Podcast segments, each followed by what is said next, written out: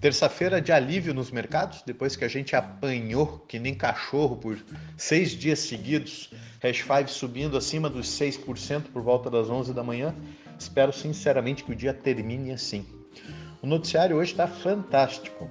A Venmo, que é uma carteira digital que pertence ao PayPal, passou a, a integrou a função de negociação de criptomoedas. Com isso, os 10 aplicativos mais baixados dos Estados Unidos passam a permitir a negociação de criptoativos. Isso é sensacional. A Binance, que é a maior exchange do mundo, ela tem um braço chamado Binance US nos Estados Unidos, uh, trocou de CEO nos Estados Unidos. Entra em campo um advogado que fez carreira na agência governamental que regula os bancos nos Estados Unidos.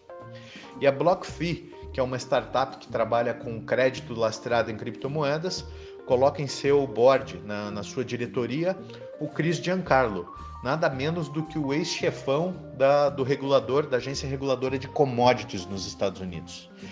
É, essa movimentação da semana passada, o IPO da Coinbase, a, a, esses nomes entrando na BlockFi, na Binance, eles mostram que a indústria de criptomoedas nos Estados Unidos está montando um exército para uma eventual guerra regulatória. E ela está colocando nomes de muito peso. E isso, isso cria base e alicerce muito sólido, cria muita confiança para o crescimento da nossa indústria. Então não se assuste com, com essa maré vermelha nos preços do curto prazo. No cenário local, a gente vê o dólar se enfraquecendo, mas não se anime que isso não tem nada a ver com Brasília.